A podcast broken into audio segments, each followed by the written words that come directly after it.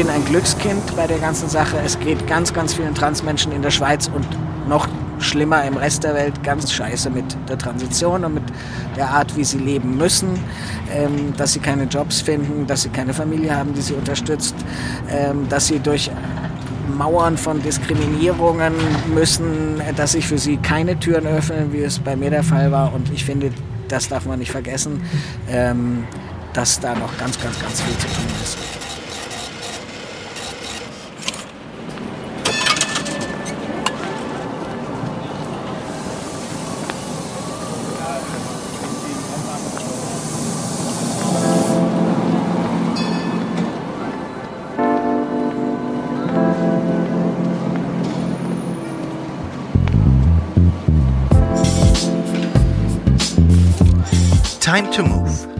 Interessiert, was dich bewegt.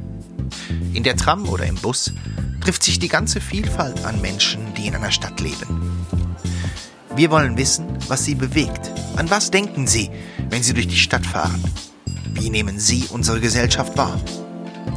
Ich heiße Diego Balsecchi und heute bin ich mit dem Kunsthistoriker und Transaktivisten Henry Hohmann unterwegs. Ich habe ihn eingeladen, um mit ihm über Transgender im Allgemeinen aber auch über seine eigene Geschichte zu sprechen. Eine Geschichte, die, wie er selber schon gesagt hat, weitestgehend ein Positivbeispiel, aber noch lange nicht Normalität ist. Ich bin sehr dankbar, dass Henry mir während unserer Fahrt auf der Linie 20 zwischen Bankdorf und Lengasse so tiefe Einblicke in sein Leben gewährt hat. Begonnen habe ich unser Gespräch mit der Frage, die unserem Projekt den Titel gibt. Henry, was bewegt dich gerade? Äh, mich bewegt, was so politisch abgeht in der Welt rund um LGBT. Mich bewegt der Rechtsrutsch in vielen Ländern. Mich bewegt aber auch die Flüchtlingskrise im Moment. Also das ist was, was einen ziemlich runter, runterzieht, was da in Griechenland passiert. Aber jetzt von aktivistischer Seite ist einfach ähm, für mich ungemein wichtig. Es gibt so viele Schritte nach vorne und dann gibt es Länder, wo es mit Riesenschritten wieder zurückgeht. Und irgendwie dieser, dieser Gap, der sich da auftut zwischen vorwärts und zurück, das ist das, womit ich mich sehr beschäftige. In welchen Ländern geht es super schön vorwärts und in welchen geht es wieder in Riesenschritten zurück? Was, was mich besorgt, äh, sind einerseits ähm, äh, Entwicklungen in, in, den USA, wo die einzelnen Staaten halt sozusagen wieder Anti-LGBT-Richter einführen, wo, ähm, wo es für Transpersonen ähm, schwieriger wird, in, in ihrem eigentlichen Geschlecht ähm, äh, in die Schule zu gehen, äh, Toiletten zu benutzen, Umkleiden zu benutzen, bei Sportveranstaltungen äh, bei den Frauen respektive bei den Männern zu starten und sowas. Oder ähm, Polen zum Beispiel, die jetzt so LGBT-freie Zonen eingeführt haben. Das heißt, ganze Landstriche, ganze Städte äh, behaupten, dass es das bei ihnen nicht gäbe und äh, das ist einfach ganz furchtbar. Es ist die totale Unterdrückung von äh, sämtlichen Aktivitäten ist, die die Leute machen. Also dass halt ähm, Vereine verboten werden, dass es keine Versammlungen gibt und dass man einfach darüber sagt, also bei uns gibt es das alles nicht, also ist das nicht da. Und das stimmt natürlich überhaupt nicht. Aber ich meine einfach diese welche Vermessenheit zu behaupten, dass es bestimmte Bevölkerungsgruppen nicht gibt, das, das ist einfach furchtbar. Wie steht denn die Schweiz im internationalen Vergleich da?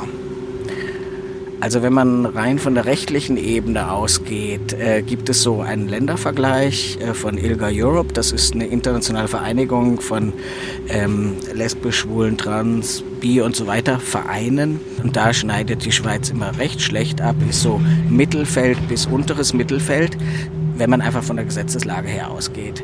Weil es hier eben äh, die Ehe für alle noch nicht gibt, weil es eben nur ein kompliziertes Verfahren gibt, um sein amtliches Geschlecht zu ändern und so weiter und so weiter. Aber ähm, das ist eben das eine. Es gibt Länder, die haben eine Top-Gesetzeslage, wo alles prima in Ordnung ist und trotzdem werden ständig Leute zusammengeschlagen. Das andere ist eben, dass die Schweiz im Prinzip ein sehr, sehr sicheres Land ist für LGBT-Menschen und ähm, ähm, auch für Transpersonen die Akzeptanz im Prinzip relativ hoch ist. Also ich meine, Gewalt, Hassreden, Mobbing, das gibt es auch wie überall. Aber ich denke, im Vergleich zu anderen Ländern stehen wir hier im Prinzip noch recht gut da. Wie viele Geschlechter gibt es denn? Unendlich viele. Wahrscheinlich haben wir alle unser eigenes. Sag mal, in dem ganz großen Mix. Ne? Aber ähm, wenn ich sage, es gibt nicht-binäre Menschen, dann heißt das eigentlich nichts anderes, als dass es unendlich viel noch dazwischen gibt, zwischen Mann und Frau. Aber das zu beziffern ist unglaublich schwierig. Also das ist auch ein bisschen eine Frage der Eigendefinition, wo man sich verortet.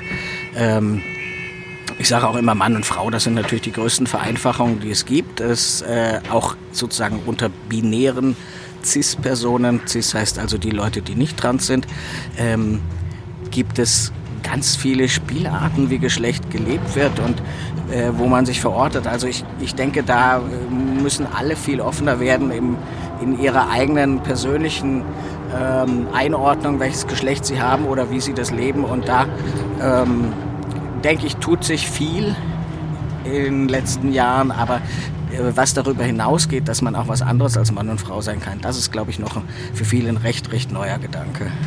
Wie würdest du dich denn bezeichnen, dein Geschlecht? Was sagst du, wenn man dich fragt? Das ist sehr interessant, weil ähm, ich sage unterschiedliches, je nach Zusammenhang natürlich. Ne? Also wenn mich irgendjemand jetzt hier im Bus ansprechen würde ähm, und mich nach meinem Geschlecht fragt, äh, würde ich eben sagen, ich bin ein Typ, bin ein Mann. Ähm, in Kreisen, die irgendwie LGBT-friendly sind oder in der Community sind, ähm, dann würde ich normalerweise sagen, ich bin ein Transmann. Und für mich selber würde ich sagen, Geschlecht ist sowas von egal. Gender is over.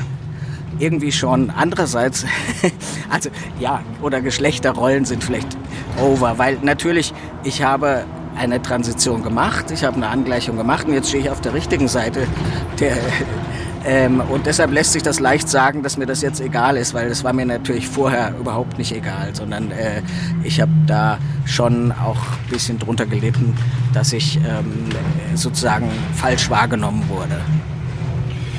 Du hast die Transition gemacht. Wann, wann war das? Ja, das war vor genau zehn Jahren. Vor genau zehn Jahren, also mhm. im, äh, wie hast du vorher gesagt, im errechneten Alter von genau. 48. genau. Nein, nein, also sagen wir mal so, nein, das ist auch schwierig zu sagen, wo da der Anfang und das Ende ist, aber ähm, die Bewusstwerdung ist schon ein ganz klein bisschen länger her. Aber also, dass mir einfach klar wurde, irgendwie so mit dem Thema Geschlecht stimmt irgendwas nicht bei mir. Ich fühle mich so mit dem Frauenlabel, habe ich mich noch nie wohl gefühlt, aber das wurde irgendwann so ein bisschen drängender und dann fing ich an, drüber nachzudenken, was das sein könnte. Und ähm, vielleicht vor, vor zwölf Jahren habe ich mich ein bisschen damit beschäftigt und dann hat sich das so ein bisschen geklärt und Internet sei Dank findet man halt wahnsinnig viele Informationen, wenn man die richtigen Fragen stellt. Aber diese richtigen Fragen, die musste ich auch erst mal finden. Also ich meine, ähm, es ist wirklich so, dass mich das natürlich ein bisschen seit Kindheit umgetrieben hat, aber ich glaube, ich habe immer gedacht, naja, ich, ich bin halt so, aber wie, wie viele Personen, die irgendwie einer Minderheit angehören, hat man das Gefühl, man ist eh die einzige Person auf der Welt, die das beschäftigt. Äh, dem ist nicht so und da muss ich wirklich sagen, eben wirklich Internet sei Dank, man kann so viel Informationen mittlerweile finden ähm, und sich selber über Dinge klar werden und, und der Prozess hat vor zwölf Jahren begonnen, aber wenn ich sage, seit zehn Jahren heißt das, dass, äh, dass das wirklich der Beginn war, ähm, wo, ich, wo ich die Geschlechtsangleichung begonnen habe. Seit zehn Jahren heißt du auch Henry. Nein, schon ein bisschen länger. Das ich habe es einfach, ich habe es einfach äh, meinem Umfeld abverlangt, dass sie mich Henry nennen, auch wenn ich ein paar Tage vorher noch einen weiblichen Namen getragen habe und sie haben mitgemacht, wobei halt für mich oft unklar war, machen sie mit, weil sie mich irgendwie nett finden und unterstützen wollen und davon kein Wort glauben oder äh, sie, sehen sie wirklich den Mann in mir schon. Und das ist so, ein, so eine Situation, die mir dann auch zunehmend schwer gefallen ist, äh, im engeren Umkreis, im Freundesumkreis sozusagen geoutet zu sein als Henry, als Mann, in einer sehr eindeutig weiblichen Verpackung. Ähm, machen die das nur, ja, machen die das nur mir, um mir zu gefallen, ob sie da irgendwie was in mir sehen oder ähm, ist es nur reine Nettigkeit und hinterher reden sie doch über mich mit einem weiblichen Namen. Das fand ich irgendwie immer schwieriger das, das hat einen so irgendwann zerrissen. Also einerseits wird man richtig wahrgenommen und andererseits in der Welt dann, äh, außerhalb dieses Freundeskreises, äh, eben ganz anders und das kam mir mit der Zeit immer falscher vor, eben dieses als Frau wahrgenommen zu werden. Wenn wir noch ein bisschen weiter zurückgehen, wenn du sagst als Kind, kannst du dieses Gefühl beschreiben, wie sich das anfühlt, dass man sich als Cis-Mensch das vielleicht ein bisschen vorstellen kann? Also ich erinnere mich nicht mehr ganz richtig, wie ich mit, mit, mit vier gefühlt habe, aber meine Mutter hat es eben aufgeschrieben. Und ich finde, das ist so ein bisschen Glücksfall, weil die Erinnerung trügt natürlich oft. Und äh, ob man sich wirklich an das Alter von vier in allen Gefühlsdetails erinnern kann, weiß ich nicht. Aber meine Mutter hat es in so einem Tagebuch für alle ihre vier Kinder aufgeschrieben und sagte eben so, zwischen drei und vier hätte ich angefangen, äh, wollte immer einen jungen Namen haben und hätte gesagt, ich bin ja eigentlich ein Junge und so. Und ähm, hat das aber natürlich wie die meisten Eltern als Phase abgetan. Und irgendwann war es auch vorbei, weil ich gemerkt habe, da kommt nichts zurück. So.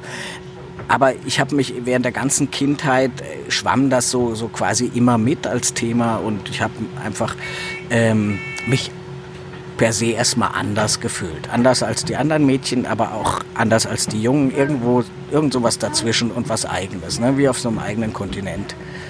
Und das ist vielleicht das, ja, was mich wirklich durch die ganze Kindheit getragen hat, so diese Isoliertheit auch. Ne? Und eben gar nicht zu wissen, dass das völlig okay ist, so wie ich bin. Weil als Kind fühlt man sich immer irgendwie falsch, wenn man nicht reinpasst. Und wie ist es dann, wenn es mit der Pubertät losgeht und dann der Körper sich eindeutig in, in eine Richtung entwickelt? Ja, das ist natürlich Worst Case, weil als Kind habe ich immer noch gedacht, es wird irgendwann Wunder geschehen. Also eben äh, zu Weihnachten werde ich irgendwie zu einem Jungen oder wenn ich morgens aufwache oder sowas. Also das war wirklich so, als ich klein war, doch noch so eine Hoffnung, dass es irgendwann passiert.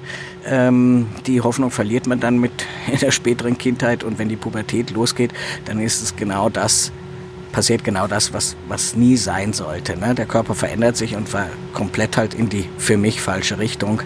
Äh, damit habe ich mich sehr, sehr schwer getan und ähm, ich meine, ich habe zwei Schwestern, eine ältere, eine jüngere, und die haben quasi es bejubelt, als ihnen die Brüste anfingen zu wachsen. Und ich habe gedacht, das ist der Scheiß, ein Scheißtag in meinem Leben, ähm, wo, wo das passiert ist. Oder, oder wenn, wenn Demenz anfängt und solche Sachen. Das sind einfach wirklich Dinge, die ähm, mich extrem deprimiert haben. Also mein, ich war dann groß genug, um zu verstehen, dass ich daran jetzt erstmal nichts ändern kann und dass das halt so ist, aber ähm, es hat einfach überhaupt nicht gepasst zu dem, was ich wirklich bin. Es gab ja wahrscheinlich noch überhaupt nicht die Idee von Transsein. Hattest du das irgendwo schon mal erfahren oder war das völlig fremd? Warst du mit dieser Idee völlig alleine? Also das war mir überhaupt nicht bewusst, dass es das gibt. Ich glaube, irgendwann später habe ich mal von Romy Haag zum Beispiel gehört und wusste auch nicht so recht, wie ich das einordnen sollte. Oder ähm, es gab doch, jetzt komme ich nicht auf den Namen, diese israelische Sängerin, die Transfrau, die beim Eurovision Song Contest gewonnen hat. Und da hat, murmelte man dann auch so, die war ja mal früher ein Mann und so. Das, das fand ich irgendwie interessant, konnte das aber überhaupt nicht auf mich beziehen, weil bei mir ist es ja umgekehrt. Und dass es sowas wie Transmänner gibt, das war, das war mir bis vor wenigen Jahren überhaupt nicht klar. Die treten auch überhaupt nicht so in Erscheinung. Ich glaube, so gesellschaftlich ist für viele Leute viel interessanter, äh, wie, wie das sein kann, dass so Alpha-Männchen äh, sich zu Beta-Frauen äh, wandeln, ähm, als der umgekehrte Weg. Und hast du dich dann einfach darin geschickt, dass du halt jetzt eine Frau bist? Oder wie muss ich mir das weitergehend vorstellen? Ich, ich, schätze mal, ich hatte in der Pubertät wirklich eine Depression, aber das gab, sowas gab es in unserer Familie auch nicht.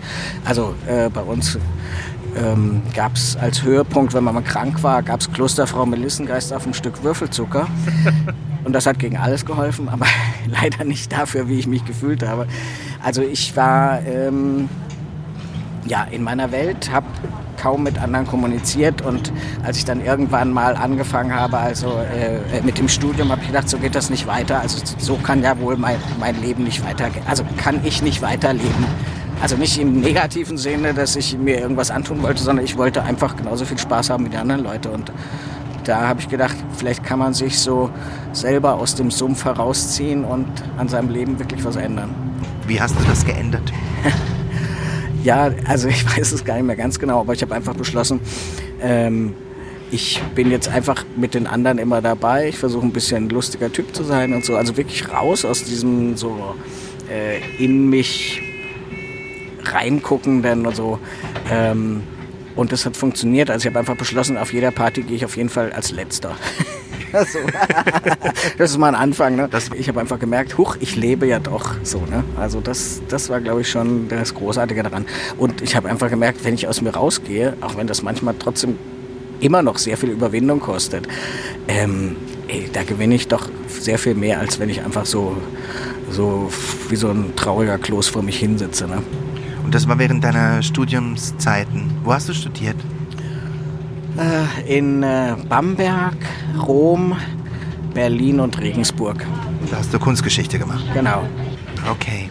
Und dann hast du ja irgendwann deinen Mann kennengelernt, nehme ich mal an. Ja, so irgendwann schnell war das nicht. Das war, da war ich schon Ende 20. Achso, das war schon nach dem Studium. nee, das war noch während des Studiums. Es gibt Leute, die brauchen da ein bisschen länger. Es, es, früher konnte man noch länger studieren. Ja. Das ist äh, heute leider auch vorbei. Nein, das ist heute total vorbei. Also mir tun wirklich die Studierenden heute extrem leid. Die stehen unter einem wahnsinnigen Druck. Ähm, mein einziger Druck war immer, dass ich zu Weihnachten gesagt habe, nächstes Jahr bin ich fertig. Und die Familie hat es wieder mal geglaubt. Aber, aber ansonsten gab es eigentlich keine Beschränkung. Also ja, äh, finanziell natürlich. Ne? Äh, aber da musste man halt ein bisschen jobben dafür und so. Aber diese Form des freien Studiums, wie ich es damals hatte, das ist wirklich, die, das sind Tempi Passate, muss man sagen. Ja, wir haben uns kennengelernt, das ist eigentlich ähm, am Kopierer in der Staatsbibliothek Berlin. Ähm, das, das hört sich jetzt total bescheuert an. Ne? Aber, Klingt sehr romantisch. Ja, ja Nein, es war wirklich so, da, eigentlich haben wir uns schon ein paar Jahre vorher gekannt, in einem Seminar kennengelernt, aber da habe ich ihn überhaupt nicht wahrgenommen, äh, weil ich auch mit jemand anderem so immer rumlief und er dachte, na gut, die Person ist wohl schon vergeben. Und ähm, so hat es dann eben noch ein bisschen gedauert, aber es war tatsächlich so, dass ähm, er sehr bemüht war, mich kennenzulernen, sagen wir es mal so. Und ich ähm, total überrascht war, dass sich jemand ernster für mich interessiert. Auch ein Gefühl, was ich noch nicht wirklich so kannte, ja. Aber das heißt, du hattest schon Beziehungen, wenn du sagst, ich bin ja. mit jemand anderem Raum rumgelaufen, aber das war irgendwie komisch. Nein, das war nicht komisch. Also der, die andere Person, mit der ich da immer rumgelaufen bin, das war tatsächlich damals mein erster Freund, den ich vom ersten Semester an kannte, der sich dann als schwul geoutet hat, was für mich völlig normal war und für mich auch völlig okay, weil ich dachte, das passt so gut und das passt auch für mich so gut. Also ich meine, da wusste ich noch gar nicht, was noch kommen wird, so ne. Aber das, diese Person ist nach wie vor wirklich mein bester Freund und äh, mit dem bin ich also jahrelang noch, ohne dass wir dann eine Beziehung hatten, aber wir waren wirklich wie Pech und Spucke äh, ganz eng miteinander und andere Leute haben das sicher verwechselt und haben gedacht, die, die haben was miteinander. Aber wir waren einfach nur super beste Freunde. Und ja gut, als dann mein Mann so ähm, für seine Verhältnisse wahnsinnig forsch um mich herum eierte, da äh, war ich dann schon... Ähm, dem doch recht zugetan und dann ging es eigentlich recht schnell zu meiner eigenen und zu seiner Überraschung ähm, war dann ziemlich schnell eine Beziehung da. So. Und äh, manchmal habe ich so das Gefühl, das, das hat einfach so kommen müssen. Das ist schon so ein bisschen Schicksal, dass, dass du manchmal wartest, bis die richtige Person kommt und dann machst du plopp und dann ist es das. Denn ich meine, wir waren so mit Ende 20 oder so zusammengekommen und dann haben wir auf meinen Vorschlag hin, voll spießig, muss ich sagen, habe ich gesagt, hey, wollen wir nicht heiraten und so. Das war damals, muss man ja sagen, Anfang der 90er Jahre war das jetzt nicht so ganz äh, was, was man so in unseren Kreisen, in den Studiekreisen gemacht hat. Aber irgendwo dachte ich, das ist doch eine coole Sache irgendwo, ne? Jetzt habe ich einen kurzen Notfall hier. Ich, hab, ich muss die Batterie wechseln. Okay.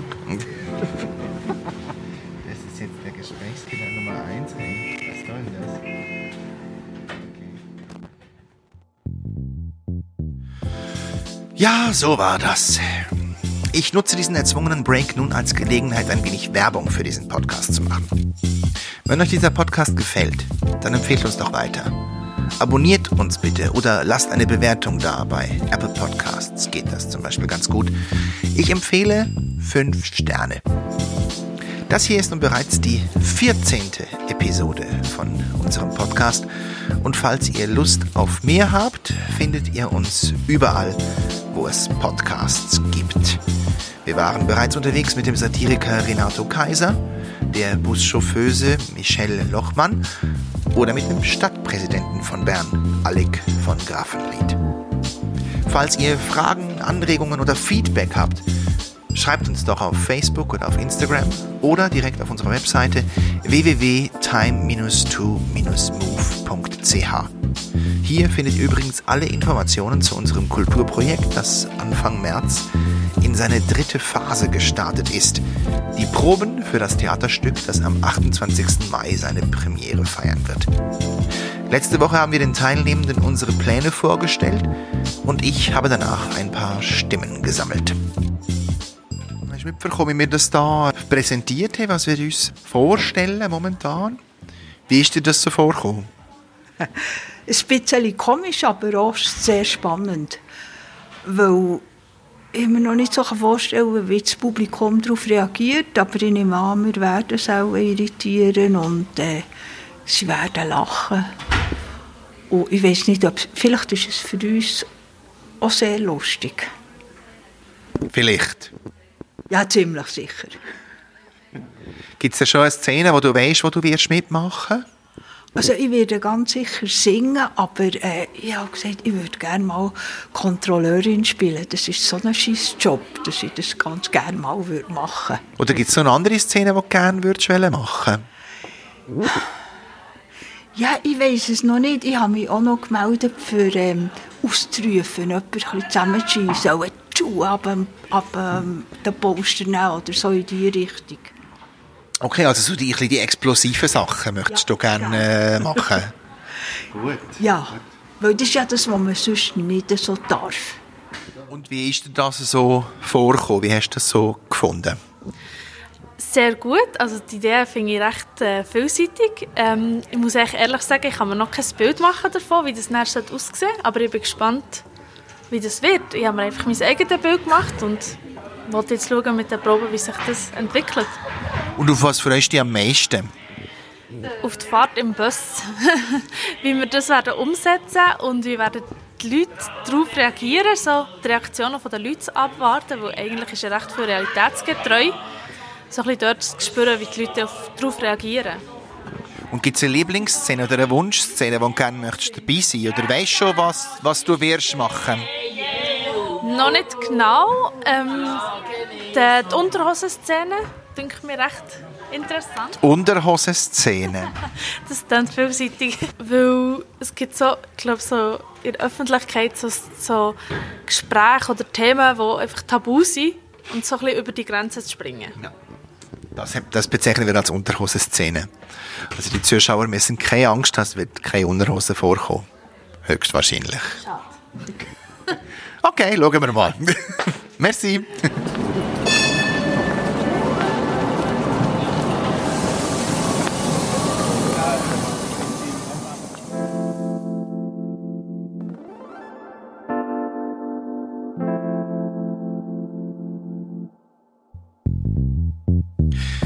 Wir dürfen also gespannt sein, wie sich dieses Projekt entwickelt. Doch jetzt zurück zu meinem Gast Henry Hohmann. Wir waren stehen geblieben bei seiner Hochzeit mit Ende 20, standesamtlich, damals noch als Mann und Frau. Die beiden haben noch ein paar Jahre zusammen in Berlin gelebt und sind dann vor etwas mehr als 18 Jahren in die Schweiz nach Bern gekommen, um ihre neuen Stellen in der gleichen Institution anzunehmen, bei der die beiden übrigens bis heute arbeiten. Und nun nähern wir uns dem Punkt vor ungefähr zwölf Jahren, an dem Henry sich wieder einmal gefragt hat, was es denn ist, was bei ihm anders ist. Und ich habe ihn gefragt, ob es für diese Frage einen Auslöser gegeben hat. Das ist total schwer zu sagen, weil ich, ich habe einfach gemerkt, also sagen wir mal so, es hat angefangen, dass ich, ähm, warte mal, mm, so gut 25 Kilo abgenommen habe. Also ich war richtig pummelig. Äh, ich glaube, der gute Schweizer Käse hatte da auch einen gewissen Einfluss.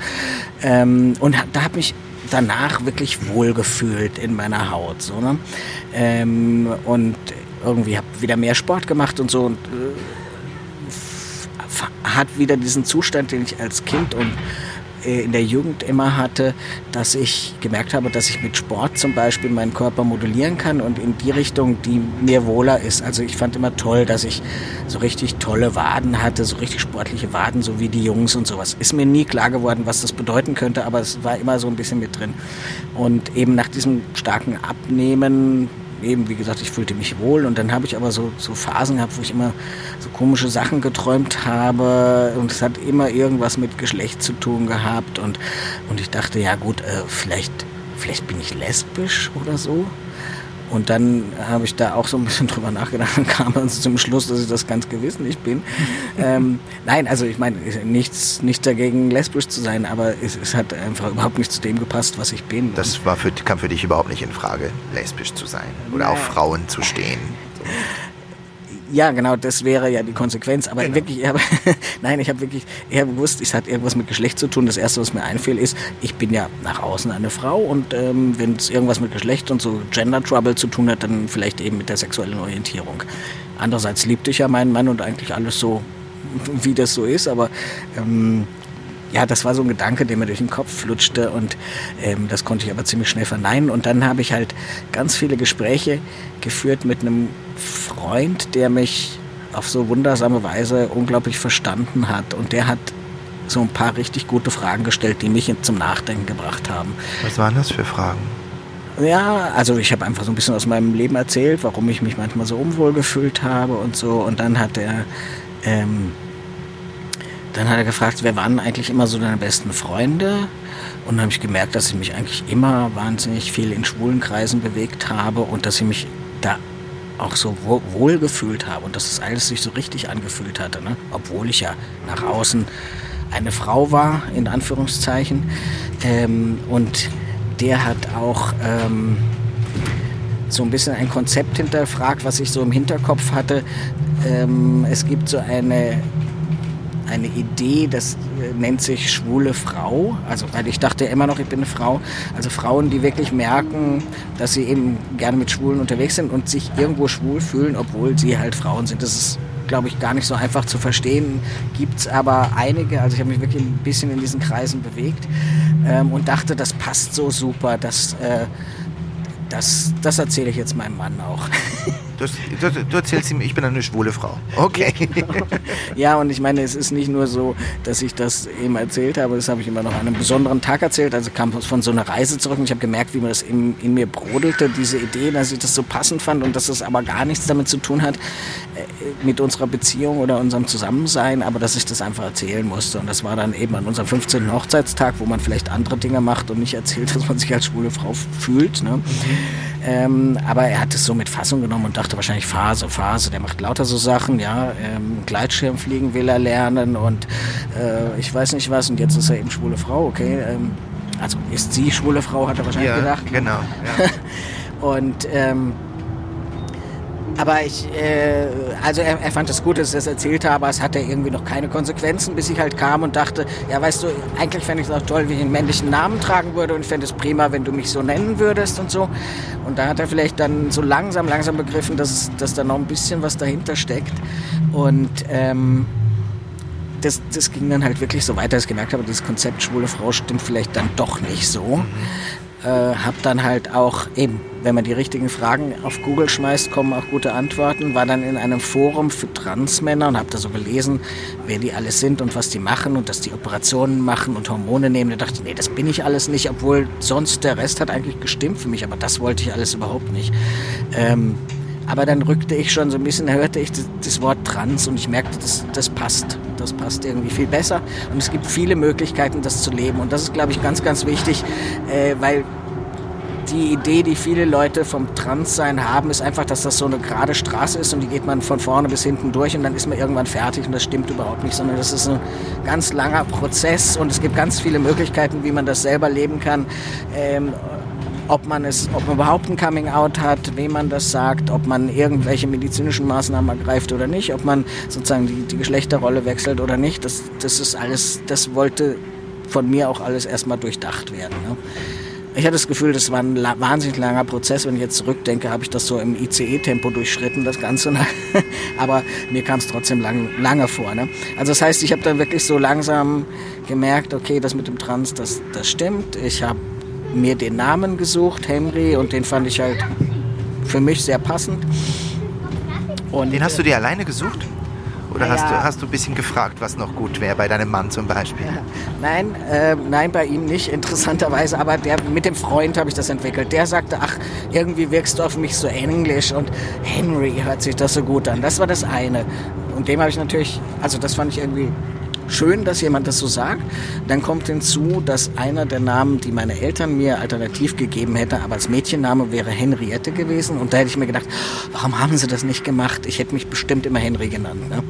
Das zweite und das dritte ist, dass wir tatsächlich äh, englische Verwandtschaft haben und da gibt es einen Onkel Harry, also von Henry. Ne?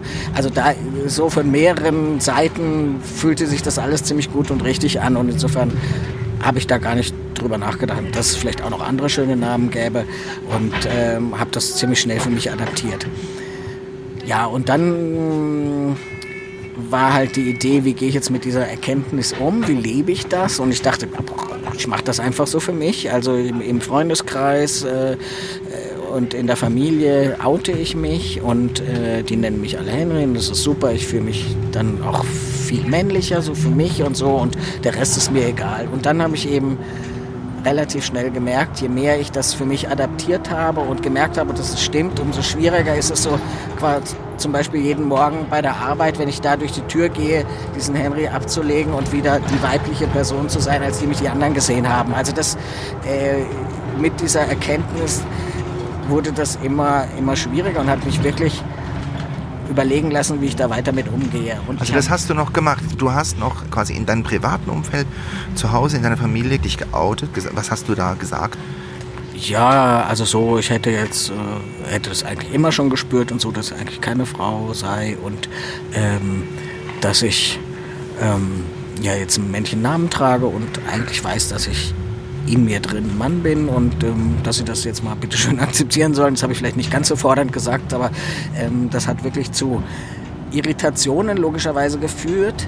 Andererseits auch sehr unterschiedlich. Also bei meinen Geschwistern halt ähm, dieses, ja, jeder soll leben, wie er möchte, hat mein Bruder gesagt, was irgendwie keine große Auseinandersetzung war. Und meine ältere Schwester, die immer, also sie ist zehn Jahre älter und immer so ein bisschen ähm, auf die beiden Kleinen, meine jüngere Schwester und mich aufgepasst hat und so ein bisschen Mutterstelle vertreten hat, die wollte eine genaue Erklärung, ja.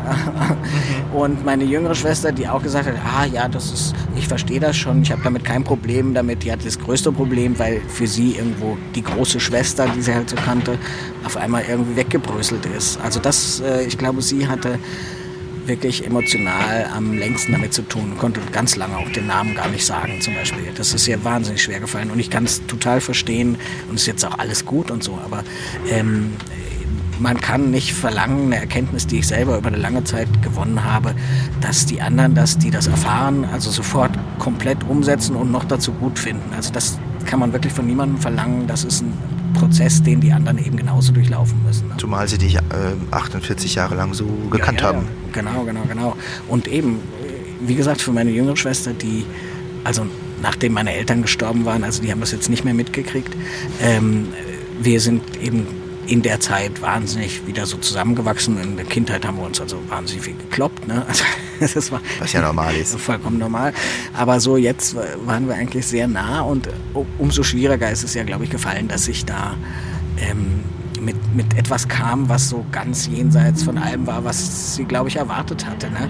Und andererseits, alle haben dann gesagt, natürlich, wenn man es jetzt so zurückdenkt, äh, war da immer schon was, was so ein bisschen anders war, aber ich habe es halt nie so raushängen lassen. Also es war, ist nicht so wie heutige Transkinder, die oft sehr genau schon sagen können, wie das ist und was, was sie fühlen und was sie wirklich sind, habe ich das nicht in Worte fassen können. Also ich, nur eben mein kleiner Versuch da mit vier Jahren, dass ich ähm, halt eigentlich ein Junge bin und, äh, und mir eben vielleicht nochmal kleine Rückblende eben, meine Mutter hat das so schön aufgeschrieben, mir von wenn sie gefragt hat, was ich mir zu Weihnachten wünsche, habe ich gesagt, ich wünsche mir ein Engelskleid und meine Mutter ein Kleid. Wieso wünscht sie sich ein Kleid? Ja, damit ich zum lieben Gott fliegen kann und er macht dann einen Jungen aus mir, hat Ja. sie gesagt. Und das ist ja irgendwie, also der Wunsch war doch so stark und äh, eben mein, meine Hoffnung, dass man daran was ändern kann, war durchaus da. Aber das ist dann eben alles wieder begraben worden oder ist so weggefallen.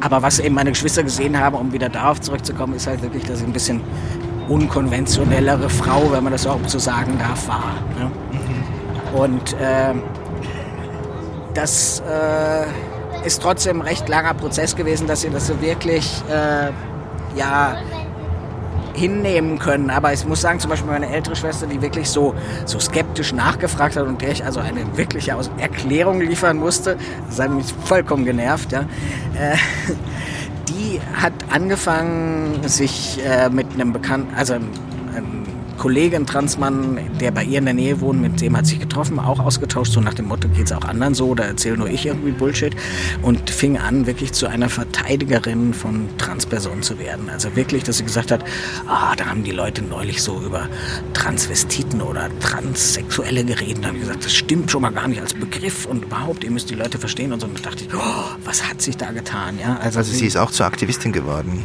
Ja, also Fast. Nur fast, ja. Also wenn jemand blöd drüber redet, dann stellt sie das richtig und so. Aber sie ist jetzt nicht so, dass sie so, sich vorne hinstellt und bei der Pride äh, oder so ähm, mit gewagten Thesen äh, so ins Fernsehen kommen will oder so, sondern nein, sie, sie, sie hat es verstanden und sie äh, unterstützt das und sie verteidigt andere Personen, wenn das nötig ist. So, ne? Und ähm, ja, also äh, so war das mit den Geschwistern. Ich weiß gar nicht, was die genau. Ausgangsfrage ja, ich, war. Ich wollte nur kurz zwischenstoppen. Genau, ich habe auch gedacht, lange da geblieben. Du hast dich geoutet, du hast im privaten Umfeld, in der Familie ah, ja. als Henry gelebt. Aber du bist jeden Morgen als Frau äh, zur Arbeit gegangen. Genau. Immer noch. Wie lang war diese Phase? Und wie war dieser Zwiespalt, vor allem da dein Mann ja mit dir gearbeitet hat? Für den muss das ja auch noch. Also, da war, zu Hause warst du Henry und auf der Arbeit warst du. Jemand anderes, genau. genau. Also, ja, das, also bei ihm wusste ich, er ist kontrolliert genug, dass er sich nie verplaudert. Aber ich habe irgendwann halt auch eine Kollegin eingeweiht und so. Und das Ganze ging vielleicht so über ein Dreivierteljahr oder sowas, dass ich das Gefühl hatte, jetzt wissen es eigentlich schon ein paar Leute aus meinem privaten Umkreis, die aber auch mit mir arbeiten. Und mir war das, ich hatte irgendwann das Gefühl, wenn sich da einer verplappert, das wäre jetzt total doof. Ich wollte das schon selber in, äh, in der Hand behalten. Und dann habe ich überlegt, ja, jetzt kommt der Punkt, wenn ich mich auch auf der Arbeit oute, dann bedeutet das noch ganz viel. Ähm, zum Beispiel eben die Frage, ob ich wirklich eine medizinische Transition auch mache.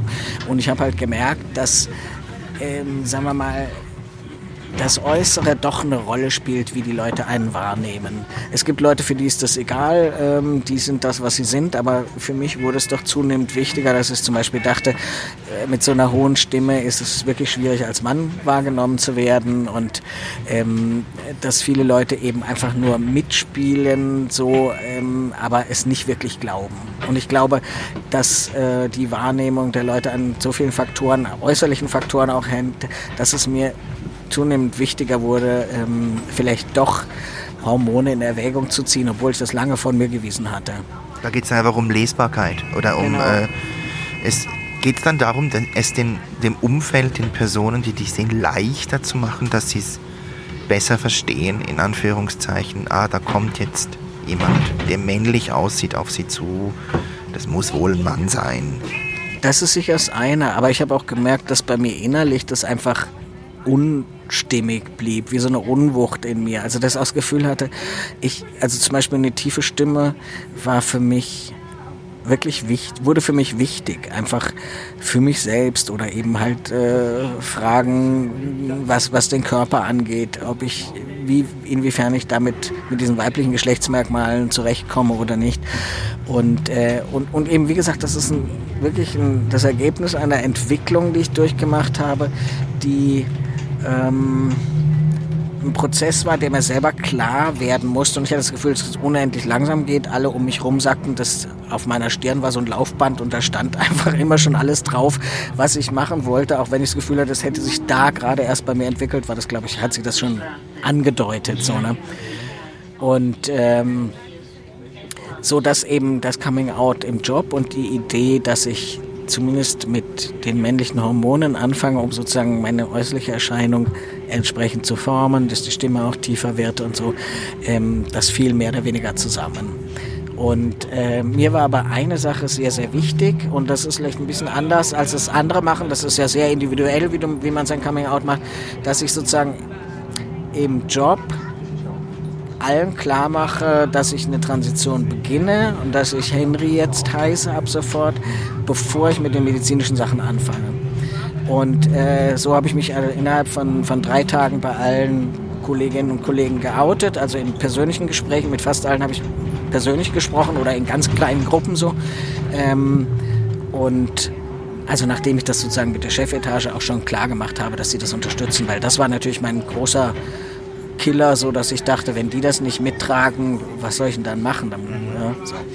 Aber das war, wurde wirklich akzeptiert und, und im Gegenteil wirklich unterstützt, so dass mir das dann einerseits relativ leicht gefallen ist und äh, ich eben ungefähr einen Monat, bevor ich mit den Hormonen angefangen habe, war ich Henry ganz offiziell. Und zwar wirklich für die Leute.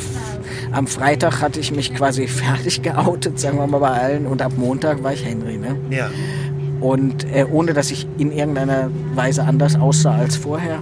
Und, ähm, und ich bewundere jetzt noch wirklich die KollegInnen, die also das akzeptiert haben und also weitgehend umsetzen konnten, auch sehr schnell. Aber ähm, natürlich, wenn man jemanden über Jahre kennt und wenn jemand eine unveränderte Erscheinung hat, passiert es schon, dass die Pronomen äh, mal falsch rauskommen. Aber ich bewundere trotzdem, wie sehr sie sich bemüht haben und ähm, äh, also mich, mich richtig anzusprechen mit dem neuen Namen und Pronomen und so. Und eigentlich wollte ich das für mich alles sozusagen klar haben, bevor ich wirklich mit dem anderen anfange. Und dann hast du damit angefangen, mit, mit hab, Hormonen. Genau, dann habe ich damit angefangen. Und äh, dann ist aber nicht so, dass es irgendwie so wie so einmal schnippen von der guten Fee und alles wird anders, sondern auch das ist ja jetzt wieder ein längerer Prozess. Aber schon allein, dass es losging, ist, macht einen so euphorisch und äh, ähm, also es geht dann einem so gut. Das war unglaublich, welche Energie ich hatte und und das hat wahrscheinlich noch gar nichts mit den Hormonen zu tun, sondern wirklich einfach dieses Gefühl, jetzt bin ich richtig, jetzt, jetzt ordnet sich das alles. Also so ein bisschen wie eben das Engel, also wenn du als Engel hochgehst und also das ist jetzt ein bisschen blöd, wenn ich das so sage, aber also es passiert, es passiert was tatsächlich, ne? Genau, es passiert was und ähm, eben die Veränderungen, also ich habe ein, eine ganz andere Ausstrahlung gehabt. Das ist wirklich so, dass die Leute gesagt haben, sag mal, bist du gewachsen oder sowas? Nein, ich habe mich nur gerade gehalten, weil ich natürlich vorher mich immer so ein bisschen gebeugt hatte, einfach ja. damit man die Brüste nicht sieht zum Beispiel. Und irgendwann, und, und dann kam der Punkt, wo ich einfach gesehen habe, jetzt habe ich mich geoutet, jetzt bin ich Mann, jetzt kann ich dazu stehen und jetzt ist das auch egal, ob ich Brüste habe oder nicht zum Beispiel. Ne? Ja. Und, ähm, und, und lauter so Sachen. Also ich habe enorm an Selbstbewusstsein gewonnen und ich bin wirklich aufgeblüht. Und ich glaube, das ist etwas, was ganz viele Transpersonen von sich sagen, wenn, wenn sie sich geoutet haben, wenn es losgeht und wenn man akzeptiert wird. Ne? Wie lange dauert so eine Hormonbehandlung? Naja, erstens muss ich die natürlich immer nehmen. Ne? Also eine Hormonbehandlung dauert eigentlich lebenslang.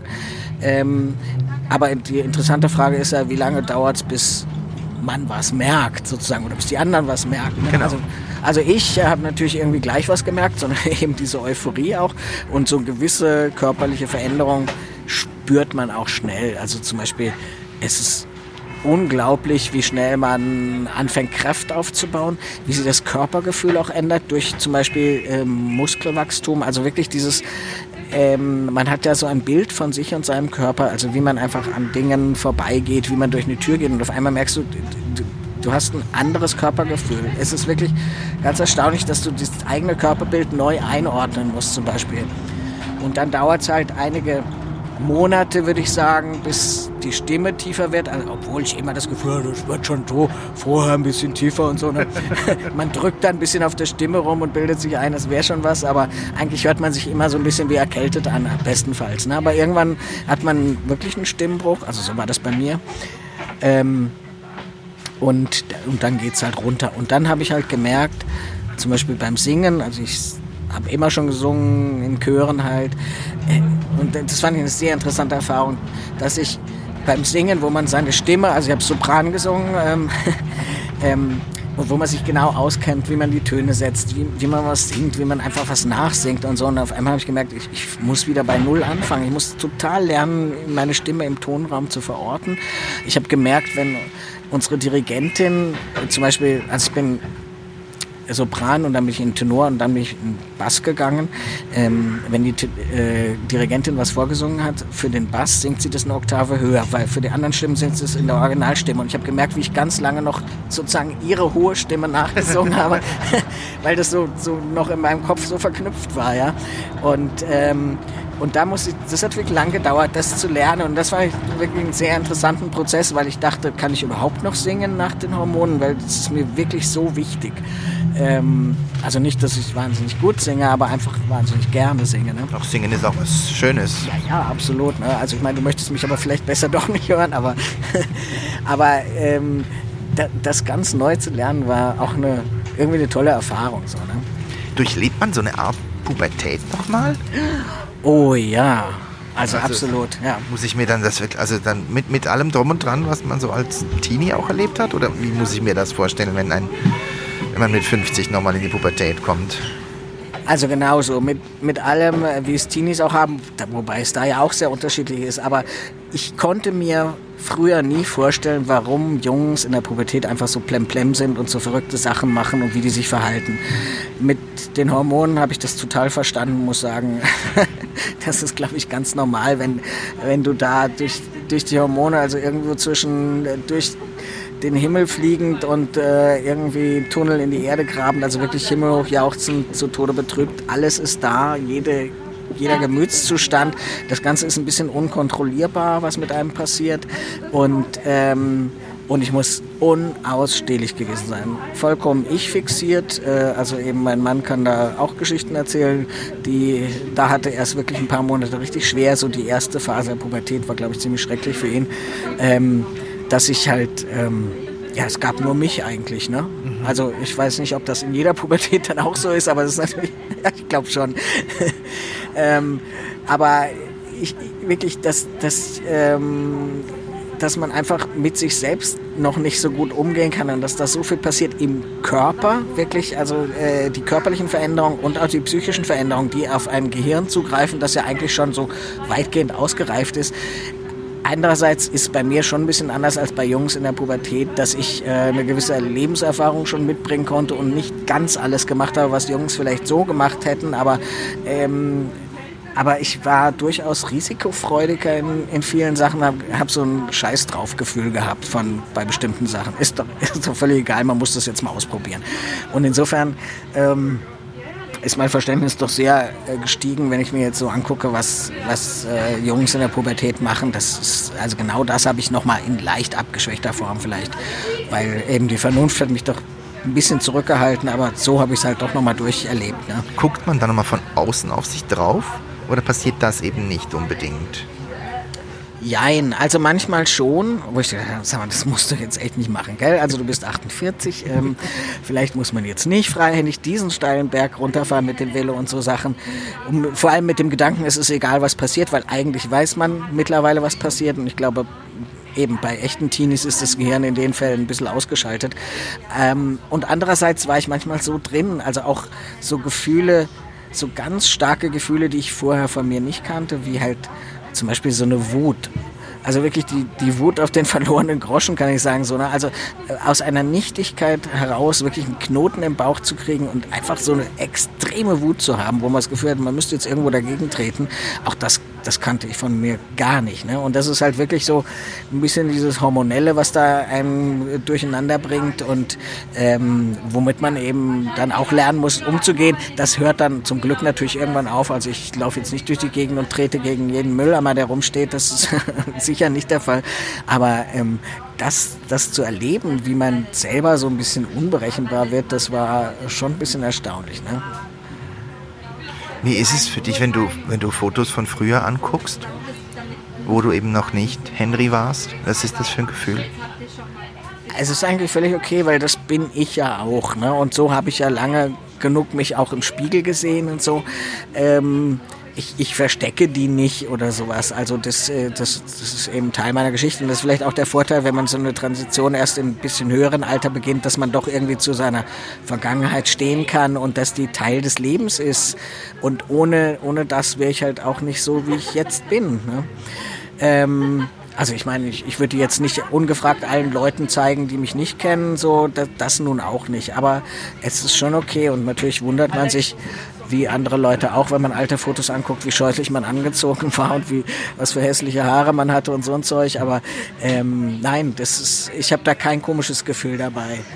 Aber unwillkürlich sucht man manchmal so, also die Bilder, die mir am besten gefallen von mir, also Kinderbilder oder so, das sind die, wo ich meine Zöpfe abschneiden durfte und wirklich kurze Haare hatte und ich sehe da aus wirklich wie ein Junge. Also das ist natürlich, das sind schöne Bilder, weil dann sage ich, da guck, da bin ich schon da. Ne? Gehst du auf Klassentreffen oder so? Ähm, ja, nein, also nein, wir haben eigentlich keine mehr. Also wir hätten das nächste große Klassentreffen, oje, oje, das darf man gar nicht sagen, wäre, ähm, ich glaube, das 50-jährige Abitur. Das dauert aber noch ein bisschen. Aber zum 25-jährigen war ich da bei meiner Schule, da wurde eingeladen und da bin ich aber das war halt noch zu meiner Zeit als Frau bin ich da hingegangen, aber das war schon spooky genug. Also ich meine, so 25 Jahre danach hast du Leute, die ich einfach nicht wiedererkannt habe. So komische, alte, dicke Leute. Also ich sage das jetzt mal ein bisschen gemein, aber so kamen sie mir vor und ich hatte keine Ahnung, wer das war. Und andere, die erkennt man sofort, mit denen stellt man sich hin und knüpft ein Gespräch an, was genau da anfängt, wo man sich damals verabschiedet hat. So, ne? ähm, ich einerseits denke ich, es wäre total spannend, weil mich würde jetzt keiner wiedererkennen, wenn ich hinginge. Und andererseits fürchte ich es halt doch ein bisschen. Ich habe nur noch wenig Kontakt zu den Leuten aus meiner Schule, nur noch zu ganz wenigen Leuten. Ein paar ganz wenige Wissens, haben mich aber auch schon ewig nicht mehr gesehen, weil ich einfach jetzt keine Beziehungen mehr so zu dem Ort habe oder da sehr, sehr selten hinkomme.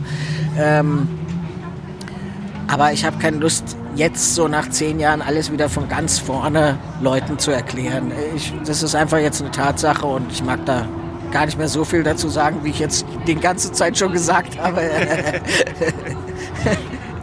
Wann hat deine Arbeit für TGNS begonnen, also für Transgender Network Switzerland? Also im Grunde mit meinem Coming Out. Also ich habe sofort äh, nicht nur auf der virtuellen Ebene Hilfe gefunden, dass ich wirklich im Internet Sachen gefunden habe, sondern ich habe gesehen, es gibt auch Leute in der Schweiz. Und da ist eine Organisation dabei, die, die sich jetzt gründet oder überlegt. Und da war ich eigentlich von Anfang an dabei.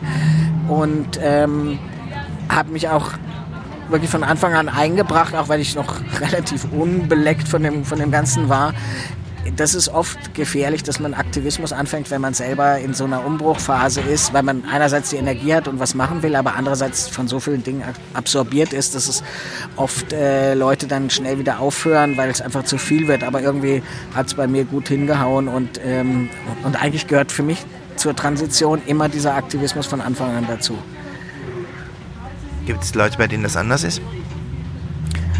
Ja, also für viele ist es eben, während der Transition ist das Interesse am, am Thema groß und äh, sie machen eine Weile mit und dann irgendwann, also hat, strampelt man sich ein bisschen frei von dem Trans-Thema und sagt, hey, ich bin jetzt einfach ein ganz normaler Typ, eine ganz normale Frau und ähm, also normal bitte in Anführungszeichen, weil normal, was ist das schon?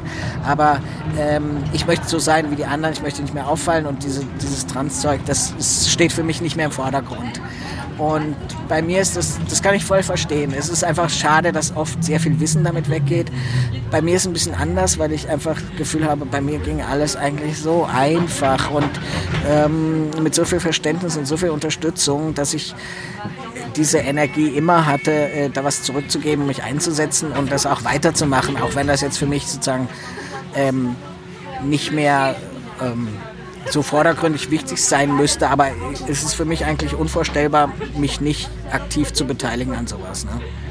Und ich meine, ich muss sagen, äh, viele Leute sagen, jetzt so nach zehn Jahren zum Beispiel, ist es für mich kein Thema mehr. Ich weiß schon gar nicht mehr, wie das früher war. Es ist für mich ganz anders. Ich glaube, ich denke jeden Tag dran, wie froh ich bin, dass ich das gemacht habe. Und ich denke jeden Tag auch an meine Vergangenheit. Also das ist so sehr unterschiedlich, wie Leute mit dem Thema umgehen.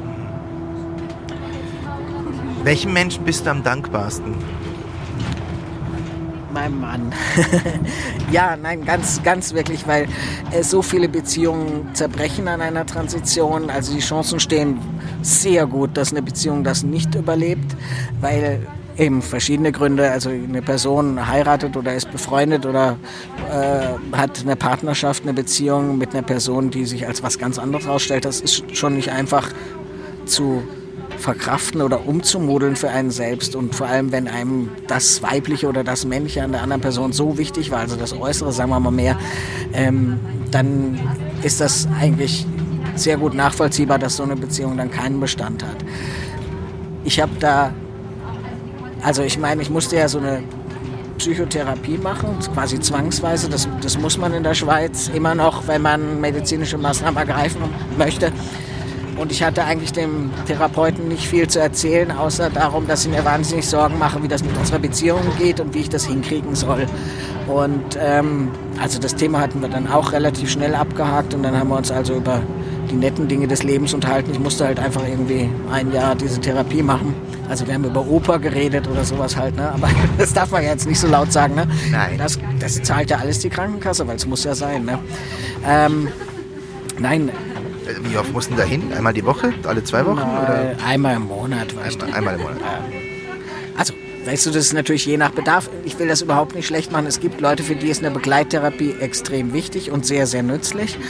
Ähm, weil nicht allen geht alles so, so leicht von der Hand, dass sie das wirklich alles akzeptieren. Und da hat man wirklich oft Gesprächsbedarf und Beratungsbedarf äh, mit jemandem, der nicht im engsten Umfeld ist und einen so ein bisschen neutral in die richtige Richtung schubsen kann oder einen entdecken lässt, was richtig wäre. Also das will ich überhaupt nicht schlecht machen. Aber das ist äh, obligatorisch ist quasi ein Zwang, weil nicht für alle Leute ist es wirklich nötig. Ne? Man sollte es machen, wenn es für einen okay und wichtig ist und man muss es nicht machen, wenn man es nicht braucht. Und nur um das nochmal klarzustellen. Aber eben, die wichtigste Person bei dem Ganzen ist wirklich mein Mann und dann gleich gefolgt von der Familie und meinem besten Freund. Und das sind die, das sind die wichtigsten Menschen beim Leben sowieso. Was ist deine Utopie für eine Gesellschaft? Au, jetzt, jetzt geht's aber ganz in eine ganz andere Richtung. Jetzt in der Schlussrunde gehen wir nochmal in die Vollen. Also meine Utopie eigentlich immer schon und, und, und schon als Kind habe ich das ganz stark empfunden, wie viel Ungerechtigkeit in unserer Welt ist und ich glaube eine gerechte Gesellschaft, die allen Menschen gleiche Möglichkeiten und Chancen einräumt oder die Gl- Möglichkeiten und Chancen, die sie braucht. Das müssen nicht die gleichen natürlich sein, sondern gleichwertige Chancen. Das wäre für mich wirklich die Utopie, dass es allen Menschen, alle Menschen die Möglichkeit haben, dass es ihnen gleich gut geht. Wenn du dir jetzt gerade etwas für dein Leben wünschen könntest, was wäre das? Und wie würde sich dein Leben verändern? Also ich würde mal, ich würde es mal auf zwei Ebenen sagen. Einmal ganz konkret, was mich nämlich momentan total beschäftigt, wäre wirklich meine Gesundheit. Also dass ich wirklich wieder das machen kann, was ich unheimlich gern tue im Leben, nämlich wieder Velo fahren. Und das ist im Moment mit meinem neuen Knie noch nicht so möglich. Also das ist jetzt nur so mal ganz egoistisch aus meiner persönlichen Warte äh, betrachtet. Was ich mir sonst wünschen würde, wäre ähm, vielleicht, dass irgendwann dieser Aktivismus, den ich betreibe und ganz, ganz viele Menschen mit mir, dass der irgendwann so überflüssig ist, weil alle Menschen haben längst kapiert, worum es geht und, und es ist vollkommen okay, so zu sein, wie man ist. Ähm, also wenn wir uns quasi selber abschaffen könnten, das wäre eigentlich noch eine ganz nette Utopie. Den Aktivismus abschaffen. Den Aktivismus abschaffen, weil es braucht es einfach nicht mehr. Ja. Und wenn wir deine rebellische Seite fragen würden, was würdet ihr denn vorschlagen, was wir tun sollen? Wer ist wir? Wir alle. Die rebellische Seite würde sagen, Leute, ähm, tanzt mehr, macht mehr Musik, werft manchmal diesen gesellschaftlichen Panzer ab, der uns alle umgibt und, und seid so, wie ihr sein wollt oder wie ihr innerlich seid oder wie ihr immer schon sein möchtet, so seid einfach frei. Ist das rebellisch genug? Das ist mega rebellisch, das gefällt mir. Ja, geht so. Was Lieber einem so einfällt halt. Ne? Lieber Henry, ich danke dir sehr, dass du äh, mit mir auf Fahrt gekommen bist, dass du mich hast teilnehmen lassen, uns alle hast teilnehmen lassen an, an deiner Vergangenheit, an, an dem, wie du geworden bist, was du bist. Und äh, das ist nicht selbstverständlich. Vielen Dank dafür. Sehr gerne geschehen. Und jetzt habe ich doch schon wieder ganz viel von mir erzählt, was ich eigentlich nie mehr machen wollte. Da siehst du mal, was du aus mir rausgelockt hast. Danke fürs Kompliment.